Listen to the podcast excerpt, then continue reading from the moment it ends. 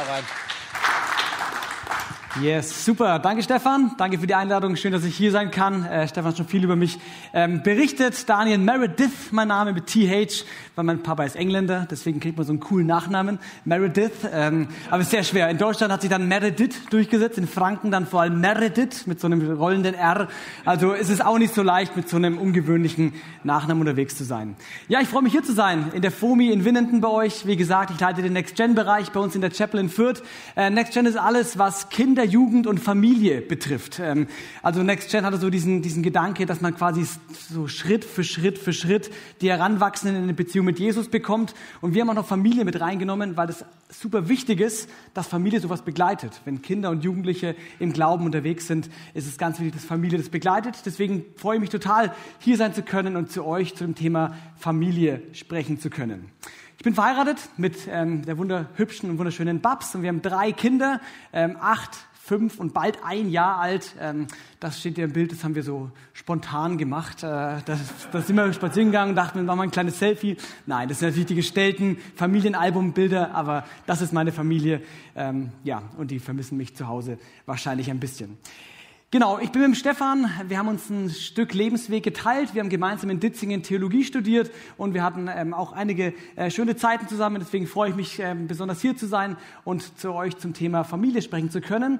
Und ihr seid in einer Serie, die heißt Better Together. Better Together. Und der Raffi hat die letzte Woche schon angefangen, diese Serie, und hat euch eine Frage gestellt. Und die möchte ich euch auch nochmal stellen, ob ihr gut aufgepasst habt. Und er hat gefragt am Anfang, was, also jetzt war eine Umfrage, die er quasi zitiert hat, was halten Sie persönlich im Leben für besonders wichtig und erstrebenswert? Das waren drei Punkte. Was meint ihr? Wer, kommt, wer kann mir mal einen reinrufen? Welche drei Sachen sind besonders wichtig und erstrebenswert? Bezie genau, Beziehungen, das ist so der große, das große Ding, ja? Ja, ja, das, das, das ist richtig. Das ist auf jeden Fall erstrebenswert. Das war aber nicht dabei. Genau, Familie, natürlich, sonst wäre ich ja nicht da. Ne? Also Familie auf jeden Fall ein Punkt. Äh, und noch zwei andere, das eher, am allerwichtigsten. Freundschaften, genau, sehr gut. Das war das erste, Freundschaften, Familie. Und das dritte, kriegen wir es zusammen?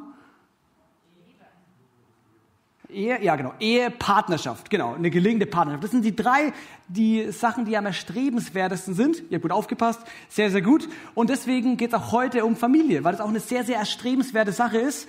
Und ähm, wir werden uns heute anschauen, was, äh, was wir unter Familie im Alltag verstehen. Und wir werden uns auch anschauen, was die Bibel zu Familie sagt, weil die hat ganz schön viel zum Thema Familie zu sagen. Und wisst ihr was? Wenn ihr keine Kinder gerade habt, ne, kleine Kinder oder dieses Familienthema für euch gerade ganz, ganz relevant ist, will ich euch trotzdem ermutigen, dass auch die Predigt was für euch heute ist. Okay? Also auch wenn gar keine Kinder mehr so im Haus sind und ihr Familie so ein bisschen weit weg empfindet, ähm, sind, glaube ich, da Sachen in der Bibel drin, die für jeden von uns, je, für jeden von euch wirklich wichtig sind und relevant sind. Und da wollen wir uns mal hineinbegeben zum ganzen Thema Familie. Und dafür möchte ich noch beten zum Anfang der Botschaft. Jesus, hab Dank, dass du Familie gestiftet hast, dass du Familie geschaffen hast und dass in deinem Wort ganz viel zum Thema Familie steht. Wir wollen mit offenen Ohren heute hören. Ich bitte, dass du meine Worte segnest und dass wir eine geniale Zeit haben, wo du uns, Heiliger Geist, inspirieren kannst und uns nach vorne ausrichten kannst, Jesus. In deinem mächtigen Namen. Amen. Amen. Okay. Familie. Ähm, wenn man so an Familie denkt, hat man ja so Bilder im Kopf. Und ich habe folgendes Bild im Kopf, wenn ich an Familie denke. Und es ist ein Bild von einer Familie, die alle kennt, die Simpsons. Ne? Ähm, mal, mal so Hand aufs Herz, oder ich war früher als Kind, Jugendlicher echt Simpsons-Fan, muss ich sagen. Wer, wer findet Simpsons auch ganz cool? Ja, okay. Ja, ein paar so, die so, ja, so über 30 oder, oder bis 50, je nachdem. also Simpsons ist so eine Familie, ganz klassisch, ne? Ein Familienhaus, ähm, Vater, Mutter, drei Kinder, wie, wie bei uns. äh, Hund haben wir nicht, Hardy Simpsons haben einen Hund. Und das ist so das Bild von der, von der Familie. Wenn wir über Familie nachdenken, haben wir so ungefähr so ein Simpsons-Bild im Blick. Und es ist interessant, äh, weil dieses Bild von Familie ist noch gar nicht so alt. Da werden wir uns heute auch ein bisschen reinbegeben, ähm, weil dieses Bild ist, wenn man vor ein paar hundert Jahren hingeschaut hätte, wäre das nicht so ein Bild gewesen, wenn wir Familie im Kopf gehabt hätten. Aber heute haben wir ungefähr so ein Bild im Kopf. Ich habe mal ein paar Daten mitgebracht, was Familie ähm, in Deutschland alles so umfasst. Mal so ein paar einen kurzen äh, Überblick über, was sind so Zahlen und Daten zu, äh, zu Familie. In Deutschland gibt es acht Millionen Familien, also jede Menge, acht Millionen Familien und die meisten von diesen Familien sind verheiratet. Ne? Ungefähr 70 Prozent sind verheiratet. Das war wahrscheinlich vor 30, 40 Jahren noch mehr, da waren es so 80, 90 bis zu 95 Prozent, die verheiratet waren, aber immer noch 70 Prozent. Eine ganz schön große Menge, äh, auch eine, ähm, eine, eine schöne und ermutigende Zahl. Und dann sind noch ähm, Alleinerziehende, es sind Patchwork-Familien, die so den Rest der 30 Prozent bilden. Aber der größte Teil sind noch verheiratete Paare mit Kindern. Das ist quasi was Familie ist. Aber wir sehen, Familie wird immer unterschiedlicher, immer diverser. Nicht mehr so ne, klassisch Simpsons-mäßig, klassisch Meredith-mäßig, sondern es ist unterschiedlicher und es alles ist Familie in unserem, in unserem Gedanken. Dann Thema heiraten. Heutzutage heiraten Paare ungefähr fünf Jahre später als noch vor 20, 30 Jahren. Also hat man früher ungefähr mit, ähm, ich sag mal so mit, mit 26 geheiratet, heiratet man jetzt so mit 31. Ne? Männer und Weib dann noch ein bisschen unterschiedlich, aber äh, ungefähr fünf Jahre später heiratet man. ein paar kichern. Warum kichert ihr jetzt so? genau, also heiraten passiert später. Es passiert noch, aber es passiert später. Und wenn man später heiratet, bekommt man auch später Kinder. Ähm, das erste Kind äh, war früher so mit 23, die Frau war 23 Jahre alt, da kam das erste Kind. Heute sind es eher so 30 Jahre, also so mit 30 kommt das erste Kind und es hat sich so ein bisschen nach hinten verlagert. Ähm, ihr seht also, in den letzten Jahrzehnten hat sich Familie ganz schön verändert. Es ist ein bisschen anders geworden, es ist diverser geworden, die Zeit hat sich so ein bisschen ver verrückt nach hinten. Aber nichtsdestotrotz, wenn man die Leute in Deutschland fragt, was ist denn das Wichtigste im Leben? Sagen ungefähr 80 Prozent immer noch, ja, Familie ist das Wichtigste im Leben. Also es ist immer noch ein sehr, sehr großer und ein sehr, sehr hoher Stellenwert. Man sagt auch, Familie ist die Keimzelle der Gesellschaft. Ne? Also ne, Winnenden, Baden-Württemberg, Deutschland besteht aus Familien. Und wenn die äh, gesund sind, dann ist auch ein Land gesund. Also wenn Familien gesund sind und stark sind, dann ist auch ein Land und eine Gesellschaft gesund. Und ich finde es genial, wenn Leute sich dazu entscheiden, eine Familie gründen zu wollen. Ne? Ich als Papa von drei Kindern, ich weiß das, dass es eine, eine ganz schöne Herausforderung ist. Es ist anstrengend, es kostet sehr viel Kraft. Ähm, deswegen will ich mal einen Applaus für alle Familien hier lassen. Äh, so cool, dass ihr das macht. Danke für euren Job als Familien, als Papa, als Mama. Äh, Gerade im Alter, wo die Kinder sehr, sehr klein sind, ist es echt ein, eine Mammutaufgabe. Danke, dass ihr diese Aufgabe macht oder auch gemacht habt, wenn die Kinder schon so weit aus dem Haus sind. Das ist eine richtig wichtiger Dienst. Wenn du den Begriff Familie hörst, dann kommen bestimmte Gefühle in deinen Kopf. Ne? Vielleicht hast du eine, deine Familie oder Familie als etwas sehr, sehr Positives in Erinnerung. Du hattest eine schöne Kindheit, da war, da war Zweisamkeit da, da waren coole Geschwister, coole Freunde da, du bist am Land groß geworden, es war so eine richtig schöne äh, Familienzeit. Es kann aber auch sein, wenn du Familie hörst, dann denkst du an schlechte Dinge, die du erlebt hast. Ne? Vielleicht war da Gewalt, oder Missbrauch oder wirklich Sachen, die einfach nicht cool waren und du denkst, oh Familie, bleib mir weg damit. Das ist eh alles echt schwierig. Vielleicht bist du gerade in einer sehr intensiven Familienzeit mit kleinen Kindern und denkst dir, oh, was, wo bleibt mir der Kopf? Wann habe ich mal Zeit für mich? Wann kann ich mal was, was für mich machen? Ich habe früher Fußball gespielt, das mache ich jetzt alle zwei Monate, weil ich keine Zeit mehr habe, weil ich nur noch Windeln wechseln muss und ähm, unterstützen muss und es ist einfach echt anstrengend, diese Familienzeit. Vielleicht sind das gerade deine Gedanken.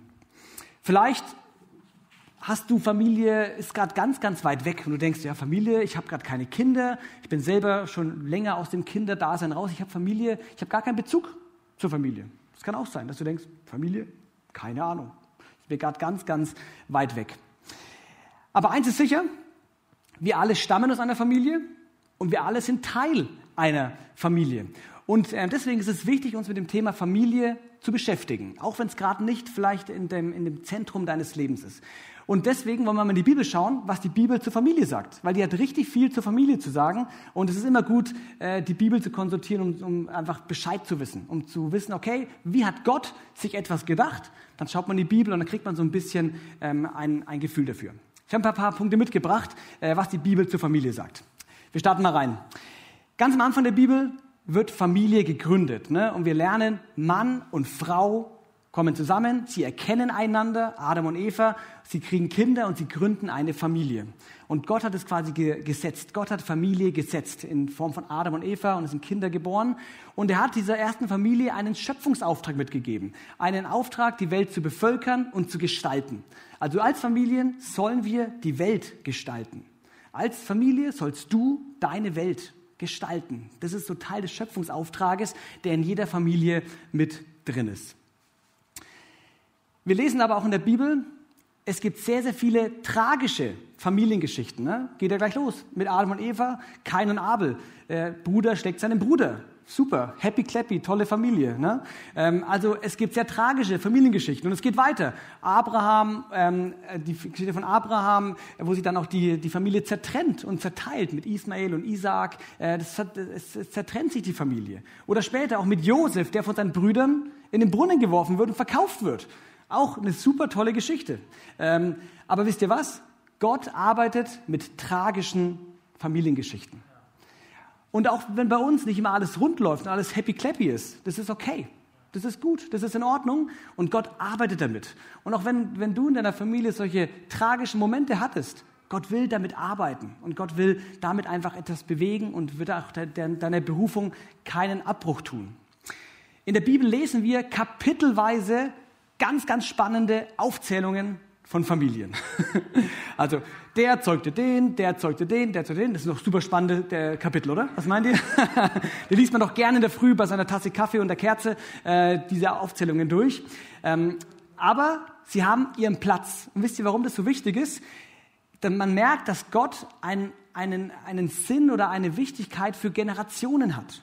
Deswegen hat er kapitelweise Generationenregister aufgeschrieben in die, in, ähm, ins Wort Gottes, damit wir einfach verstehen, ah, okay, Gott arbeitet mit Familien und Gott sieht Generationen, er sieht den Uropa und den Opa und die Eltern und wie es dann einfach so weitergeht und das ist ihm wichtig und da sind da auch Sachen verborgen in diesen Stammbäumen, die wirklich relevant sind.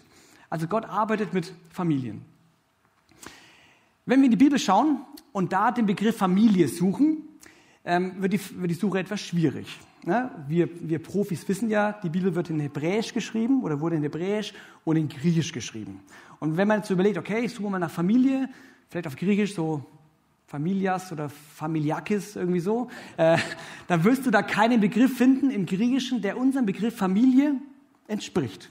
Gibt einfach keinen Begriff, der für uns Familie bedeutet. Und wie krass, oder? Familie ist so wichtig und sowas, aber kein Begriff, ähm, der Familie beschreibt.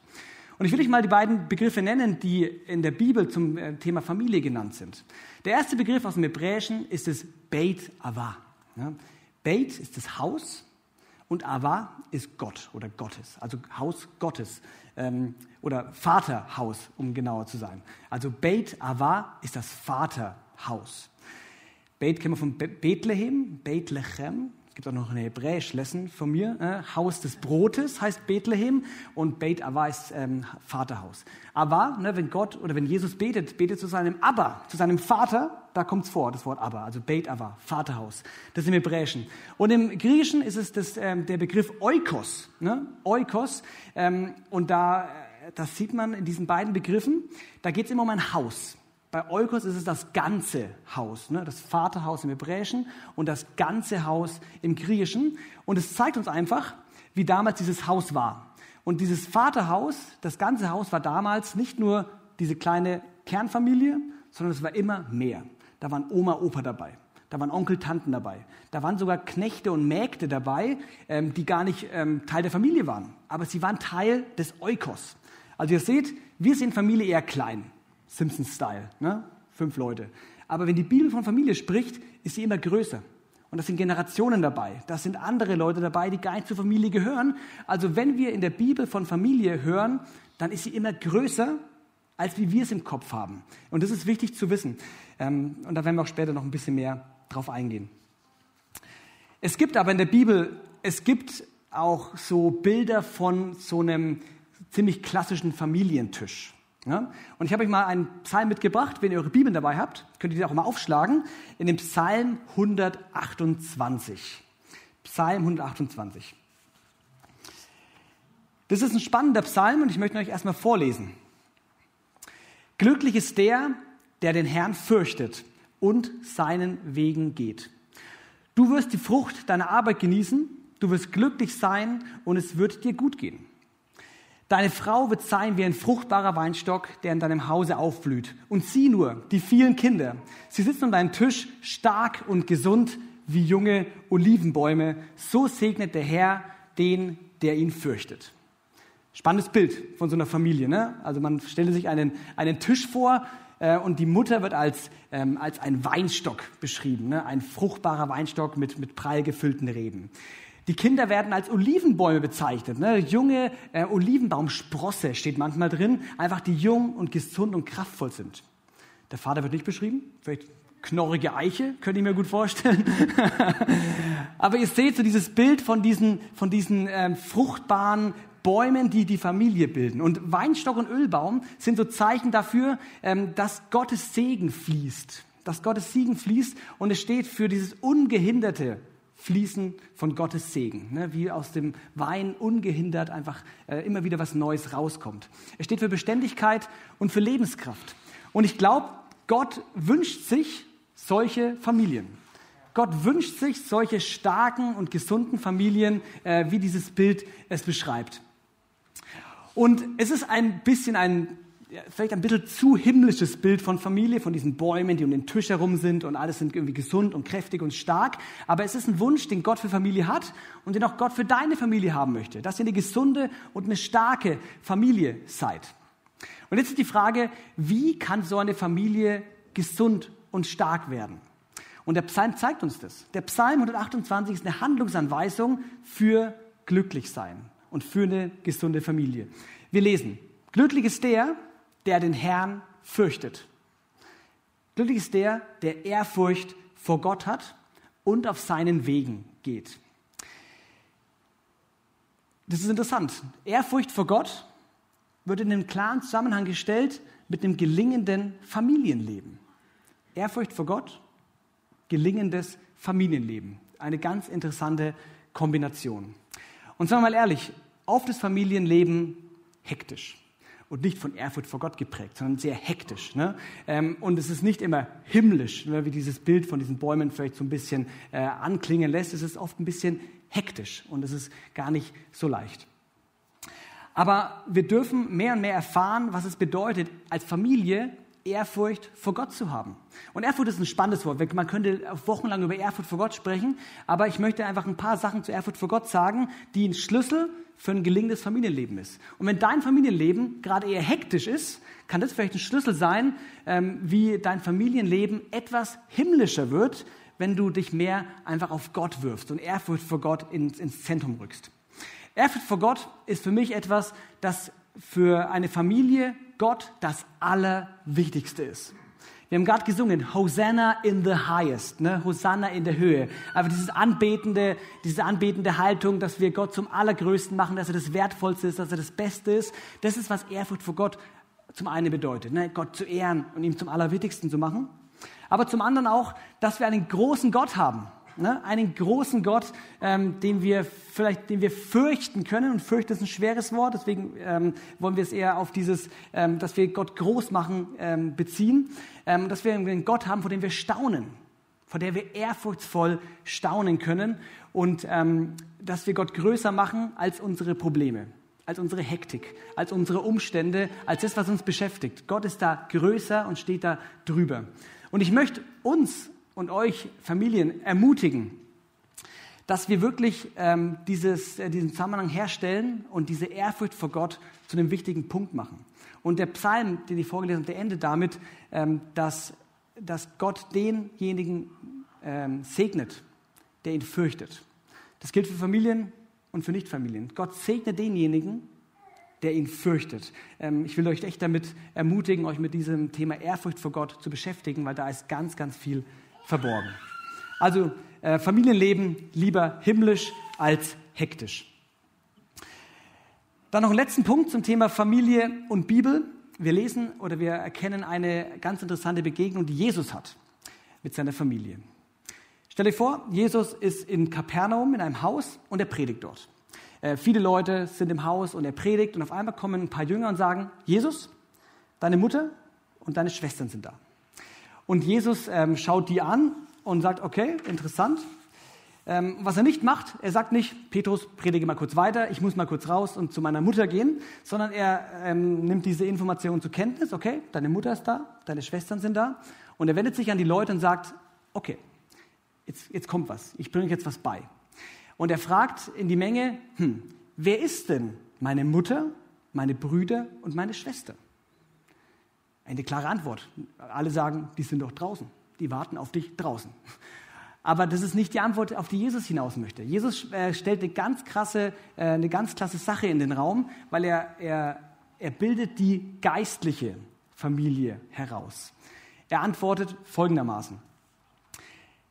Hier, das sind meine Mutter und meine Brüder, diejenigen, die den Willen Gottes tun.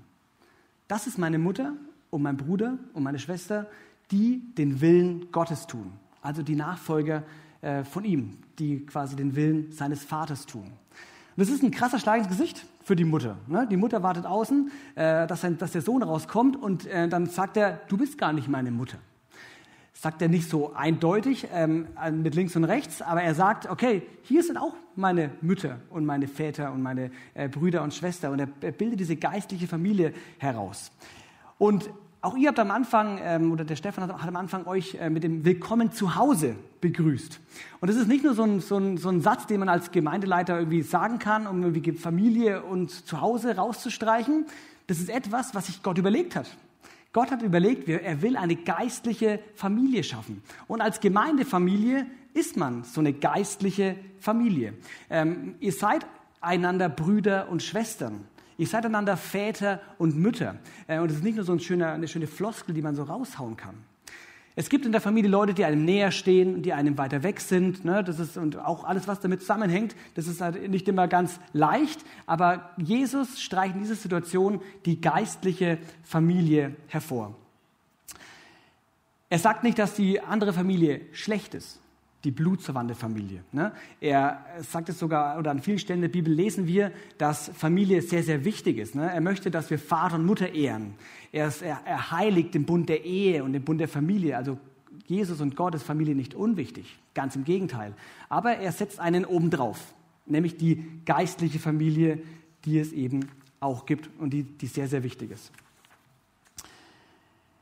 Also, Bibel und Familie. So ungefähr können wir ein bisschen ein Bild bekommen, was die Bibel unter Familie versteht, äh, an diesen fünf Punkten, die ich euch gerade genannt habe.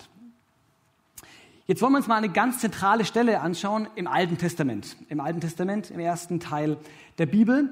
Und es ist eine Rede von Mose. Eine Rede, die Mose hält, bevor das Volk Israel ins verheißene Land reingeht. Ne? Also sie stehen kurz davor, ins verheißene Land einzuziehen. Und das ist quasi eine Rede, die Mose hält. Und solche Reden sind immer wichtig. Ne? Es ist kurz bevor etwas passiert, ne? dass man über, das, äh, über den Fluss ins weiße Land ähm, quasi reingehen wird. Und deswegen dürfen wir da gut zuhören. Es ist das Shema Israel, vielleicht schon mal gehört. Das ist ein sehr bekanntes Gebet und auch gläubige Juden beten dieses Gebet immer noch zweimal täglich, um sich dieser Wichtigkeit von diesem Gebet, äh, sich das vor Augen zu führen. Und wir wollen es mal gemeinsam lesen. Ihr könnt ihr eure Bibeln rausholen. Im 5. Mose, Kapitel 6 ab Vers 4. 5. Mose 6, Vers 4. Ich lese es mal zuerst vor.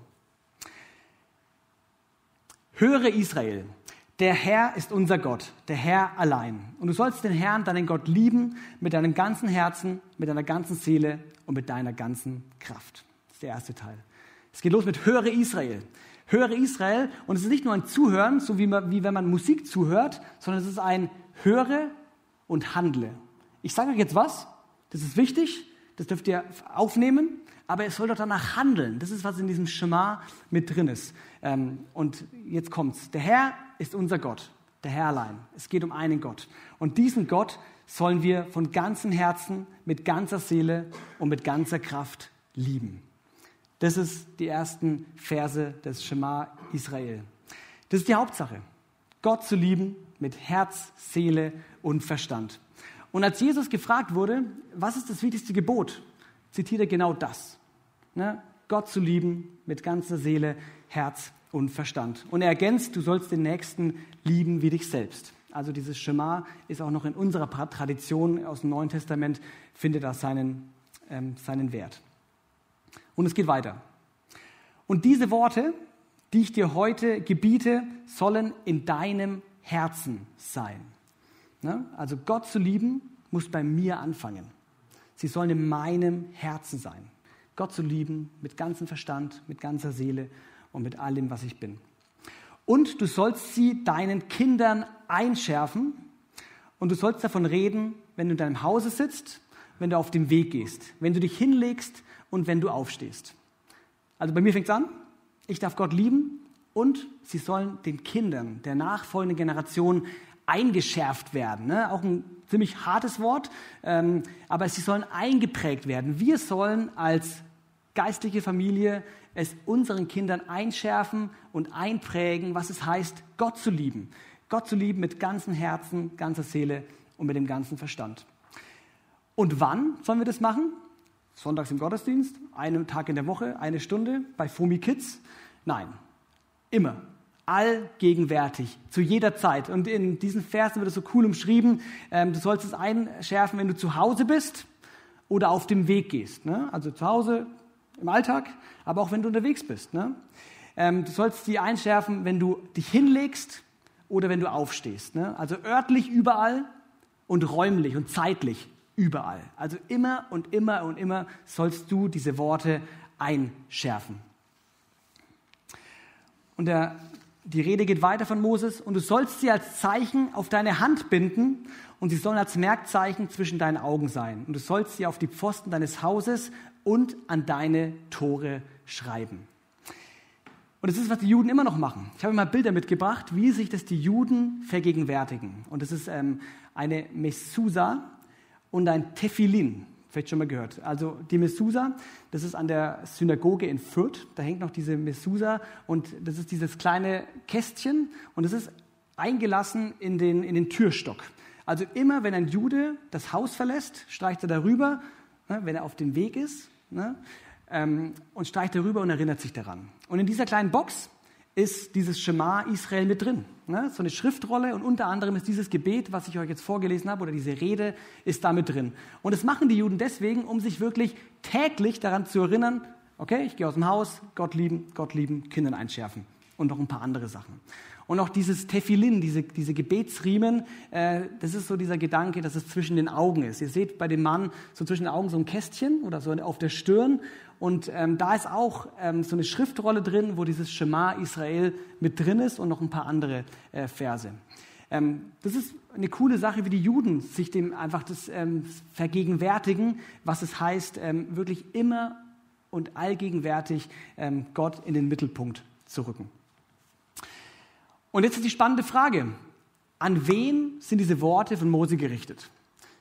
An einem Elternnachmittag, ne, wo quasi alle Eltern mit den Kindern versammelt sind und Eltern, ihr müsst mehr euren Kindern einschärfen, äh, was es heißt, äh, Jesus zu folgen.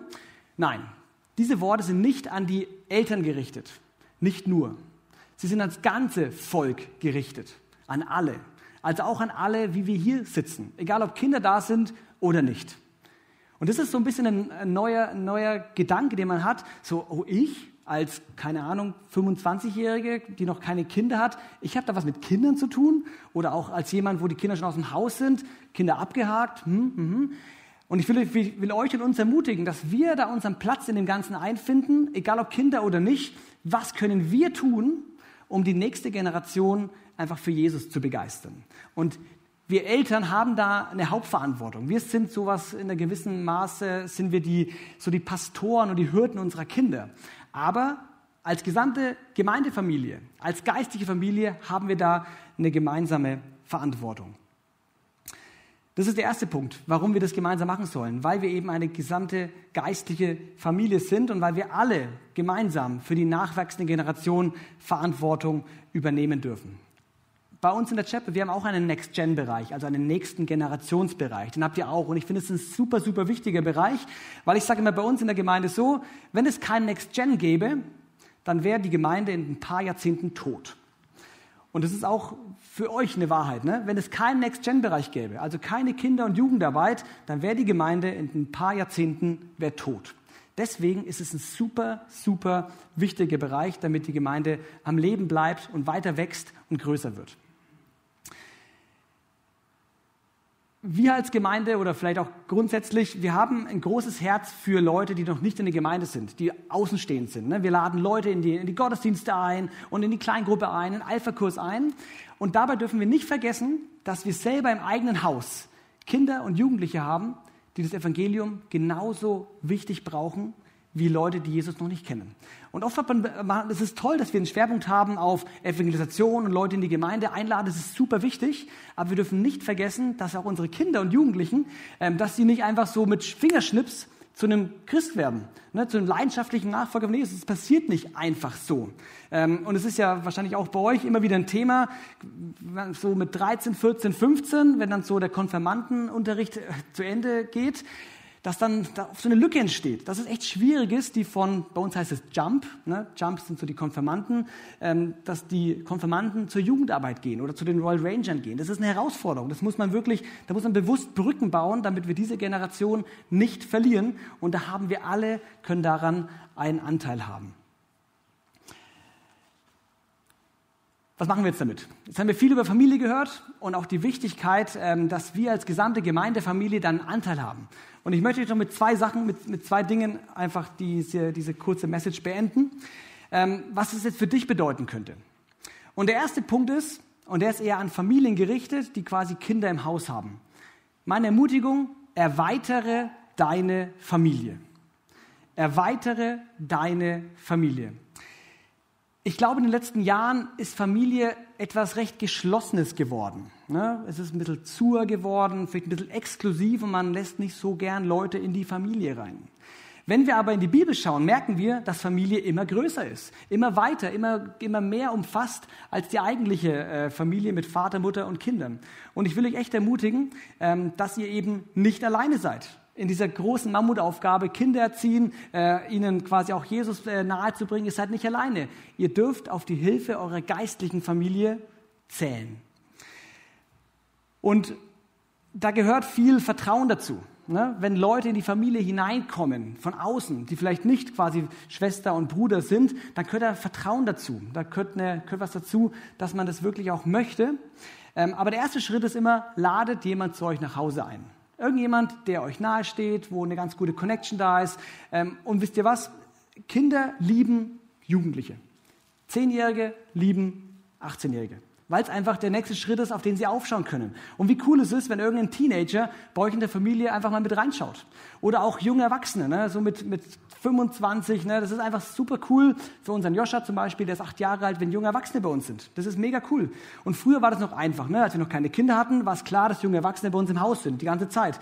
Aber als Familie muss man sich das bewusst wieder entscheiden, dass man mal einen 25-Jährigen einlädt. Oder auch quasi das ganze Thema so Oma, Opa, ne? so 60 plus, in die Familie einladen und da einfach auch, äh, dass da eine Connection entsteht.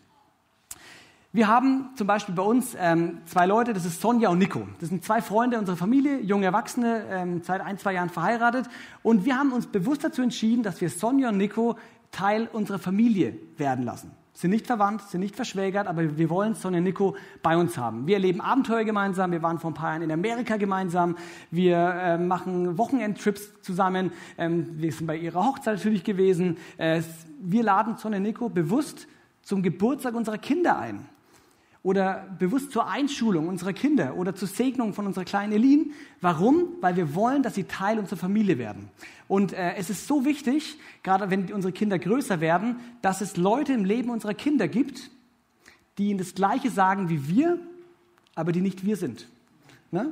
Wenn es jemand gibt, wenn, ich, wenn, wenn mein Joscha irgendwann 16, 17 ist und der auf mich vielleicht nicht mehr ganz so hört wie jetzt gerade noch, ist es super wertvoll, wenn da jemand ist, wo eine Beziehung entstanden ist, die ist die letzten Jahre gefestigt worden und der Nico redet mit, mit dem Joscha über Themen, wo ich einfach Support brauche, wo, wo ich Unterstützung brauche. Und es kann Sonja Nico sein, aber es können auch andere Menschen sein. Also, fragt bewusst solche Leute an, die in eure Familie kommen. Und ähm, da muss man vorsichtig sein, da muss Vertrauen da sein, da kann vielleicht auch Enttäuschung da sein, so ja, ich würde gern, aber der will mich nicht. Da muss man einfach ein bisschen hinfühlen. Aber meine Ermutigung erweitert eure Familie. Und die zweite Ermutigung an alle anderen, werde du zu einem geistlichen Vater, einer geistlichen Mutter, geistlichen Bruder, geistlicher Schwester. Werde du zu so jemandem. Ähm, das sind diese Beziehungen über die Generationen weg, sind super, super wertvoll und super, super wichtig. Ich habe zum Beispiel den geistlichen Vater. Ähm, da war ich vor ein paar Monaten, hatte ich so eine richtige Down-Phase in meinem Leben. Und ich war so froh, da den Hans zu haben, mit dem ich eine Stunde spazieren gehen konnte, mein Herz ausschütten konnte, mit ihm beten konnte. Er hat mir auch von seiner Weisheit weitergegeben. Und es ist so wertvoll und so wichtig, wenn solche Beziehungen entstehen. Man kann es als Gemeinde anleiern, ne? so Mentoring-Abende oder sowas, aber das muss, ähm, das muss natürlich entstehen. Aber es ist etwas, was wir brauchen und was wir wollen. Und äh, wenn wir das haben, dann haben wir wirklich eine ganz, ganz starke, dann können wir zu einer ganz, ganz starken geistlichen Familie werden. Yes, wir haben viel gehört zum Thema Familie, was die Bibel dazu sagt, was dein Beitrag sein kann, die Familie aufzumachen oder selber zu einem geistlichen Vater, zu einer geistlichen Mutter zu werden. Und wir wollen uns jetzt noch eine Zeit nehmen, wo wir das einfach nochmal ins Gebet vor Gott bringen können. Ich darf die Band ähm, nach vorne bitten und wir gehen jetzt in, ähm, in ein Lied hinein, das heißt, ähm, der Herr segne dich. Und dieses Lied ist im Endeffekt ähm, dieses Schema Israel, was ich euch gerade auch vorgesagt habe. Ähm, und da ist ganz viel, ganz viel Wahrheit drin, ganz viel ähm, Segen drin für diese und für die nachwachsenden Generationen. Und wenn jetzt das Lied gleich spielt, will ich euch ermutigen, ähm, dass ihr einfach das vor Gott bringt, was, wir, was ich heute gesprochen habe. Das ganze Thema Familie, Familie aufmachen oder auch selber zu einem, ähm, zu einem geistlichen Vater und zu einer geistlichen Mutter zu werden. Auch dieses, ähm, den Psalm 128 könnt ihr euch nochmal für euch durchlesen, Gott zu euch sprechen lassen. Dieses Shema Israel aus 5. Mose Kapitel 4 einfach nochmal durchlesen und zu euch sprechen zu lassen. Und dann im Laufe des, ähm, des Liedes können wir dann gemeinsam dieses Lied singen und diesen Segen ähm, einfach ähm, über uns als Gemeindefamilie aussprechen. Genau. Lass uns das Lied gehen und ich starte auch mit dem Gebet. Jesus, wir danken dir von ganzem Herzen dass du einen guten Plan hast, dass du geistige Familie gestiftet hast und dass es dir wichtig ist und wertvoll ist, Vater. Und ich bete, dass jeder Einzelne ähm, jetzt vor dich kommt und mit dir gemeinsam überlegt, was könnte mein Beitrag für diese geistliche Familie in der FOMI sein. Ich bete, dass du kommst und dass du Beziehungen schaffst, Beziehungen schenkst, dass du Brücken baust zwischen einzelnen Menschen, zwischen Familien und Einzelpersonen und dass ganz viele Bande zusammenkommen und ein starkes Netz ergeben. Ich bete, dass Familien, die gerade in einer hektischen Phase sind, dass sie gestärkt und ermutigt werden und dass du Leute in diese Familien hineinschickst, die unterstützen, die supporten, die beten, die segnen und die wirklich äh, einen Unterschied machen in Familien.